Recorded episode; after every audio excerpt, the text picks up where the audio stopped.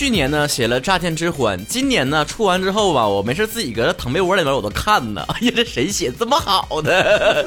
让我回想起很多上学时期的非常好玩的事儿。你就好比说，当年我不知道现在啥样啊，当年学校对于早恋这个事儿可是严防死守啊，出了各种规定，什么禁止男生女生单独在校外面闲逛啊，到处玩啊，不行。后来咱们就是说。学校是不是这么想？有点天真了啊！你还真以为限制了异性的互动就能够防止早恋了吗？恋爱可是有很多种的。幸好学校呢也是思想懂得，与时俱进。没过多久呢，就补充了一个规定，就是禁止男生和男生单独出去溜达，也禁止女生和女生单独出去溜达。要出去溜达，必须三个人以上。你这个我就觉得吧，好像思想有点越来越危险了。别的咱不说啊，三个人的友情太过拥挤，这个道理即便男生不懂，我相信女同胞们也都明白吧。我终究是那个多余的，原来还是他们两个人的关系更好。学校领导们呐，你们不知道吗？在青春期，有些时候友情比爱情更加伤人。制定各种奇葩规定的呢，肯定不止独一家。下面就有请各方选手进台发言。如何发言呢？关注的微博曹晨、亨瑞，每周互动话题讨论。第一位选手啊，一心向成说：“我不知道能不能播，就是。”不要把那个女性用品啊，还有就是安全用品啊乱扔。来源呢是因为每一年的寒暑假回来啊，回学校大扫除，绿化带里面和池塘边都有这两种东西。这一条吧，我我我我站学校啊，我站学校，就是说这个奇葩的绝对不是你们学校的规定，是你们同学自己不觉得恶心吗？一波微信说，脚受伤只能受伤的那个脚穿拖鞋，另一个脚要穿运动鞋，就离谱。你们学校领导是懂得什么叫混搭的，懂时尚，新年撞色撞出新气象。我还是忍不住有点好奇，就是这条规则究竟因故点啥？为 为啥呀？来，高富帅、白富美，给我解释一下呗。来，我学乐 baby 说了，离职的时候工资不结清，非要拖一个月才给你。哎，这就对了。哎，这就是什么呢？一种就是我给你拖，能拖就拖，能拖黄最好。还好我从来没有遇到过这样的单位，我离职都是顺利的拿到了工资。哪家敢拖我？我是真的敢劳动仲裁的，耗子呗！老子有的是时间精力，咱不为那点工资，哎，为了维护内心的秩序，哪能让你造次了？曾经吧，非常害怕说，如果有一天我干的不好被开了怎么办呢？但逐渐啊，职场经历上升了之后，我都觉得思想完全变了，期盼着，哎呀，把我开了吧，领导啊，开开眼吧，我是真不咋地呀。赶紧让我领完 N 加一的赔偿，休息两个月再重新出发。微微的小布同志说了，规定中午呢只能吃食堂，不许自带，不许订外卖，还连咸菜都不让带。被发现了，罚款五百，高工资让我忍气吞声至今。看到前面呢，我就是很同情你；看到了最后一句话，我觉得我不配同情你，好吗？你给我说句实话，你是不是为了说最后一句话，前面嘚的那么多啊？吴世勋今天说了吗？说了没有？我爱我的母校，爱的深沉，爱的深沉。你咋不爱着曹晨呢？美眉，别装了，你不是 Adele，你也不是 Little Kids，怎么念 Little Kids？你真爱的深沉，你后面那个表情符号啥意思啊？那么轻佻，以至于我说了，垃圾不能超过垃圾桶的二分之一，为啥呀？怕满吗？不怕，我都漫出来了。你真的，你这二分之一。我不懂，我不懂啊，是啥意思？这个规则是参照了在军队内的这个规则吗？就是什么凳子只能坐三分之一之类的？那我好事的问一句，你们学校没规定说躺床上的时候，这个身体占床的 几分之几吧？像我这种占地面积比较大的，我恐怕会违反校规呀。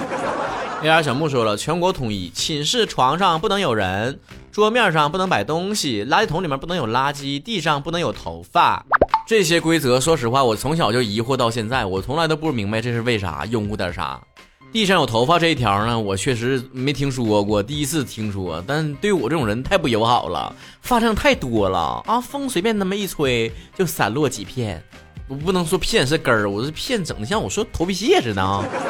每天都在想放假，说了食堂外吃饭外带不允许用盒子，谁懂那种汤多的食物压根儿没法吃啊。你这为啥不让带盒？我今天脑子中就是十万个为啥，你知道？我想改名，严四五六说了，现在工作的地方是个人的，老板比较抠，一个月一天不歇的话给全勤三百块，一个月三十一天也是给三百块，如果歇一天的话给一百五十块，歇两天的话就给五十块啊，我如果歇三天或者更多就不给了。这种全勤奖真的有人会奔着去要吗？一天不歇给三百块，咱还不如歇几天呢，然后花一天。送个外卖啥的，这钱都能回来。我跟你说，就这种一天不歇，真是非常不科学。那工作效率能有吗？不休息好的话，怎么精力充沛的在工作呢？别说体力，心态都容易崩。我曾经上过一个班呢，是属于那种大小周的。我神奇的发现，原来世界上还有这种操作哈，就是小周呢，就是上六天班，然后休一天，周六也上班；大周呢，就正常双休。我就合计有什么意义呢？一个月多上两天班，是能给单位带来多大效益啊？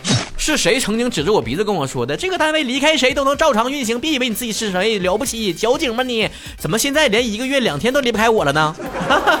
老板，这是个磨人的小妖精。我每次到小周的时候啊，真的是生不如死啊！真的感觉这六天怎么如此的漫长？就跟双休比起来，怎么差那么多啊？就不就差一天吗？后来我看到网上有个人讲的话，我觉得非常有道理啊。就是双休属于上五天休两天啊，这个比例算是这么样的，就相当于每上二点五天就能休一天，但是呢，上六天休一天，就是六天才能休一天，差的其实是一倍还多。这么说的人，你是懂数学的啊？曹哥作为一个文科生都听明白了。最大切身感受是啥呢？就说我就如果是双休的话，我其中有一天可以用来出去玩啊，逛逛街呀，看看电影啊。啊，到哪溜达溜达呀？像曹哥做节目的，是不是还搁家里做节目、开麦、写稿子，做点自己的事儿？然后再多一天呢，可以就完全躺平休息呀，洗洗衣服、打扫打扫家啊。虽然这一条我不怎么干，但是偶尔得扫扫吧，实在下不去脚，不得整整理整理啊。刷刷剧是不？一个礼拜以来，什么综艺错过了，什么歌没听着了，什么剧没看到了啊？虽然平时工作日的时候我也没少看啊。总之呢，还能安排自己个人时间。如果是单休的话，那一天你就是啥也不想干了，这一天就废了，就躺床上待着吧。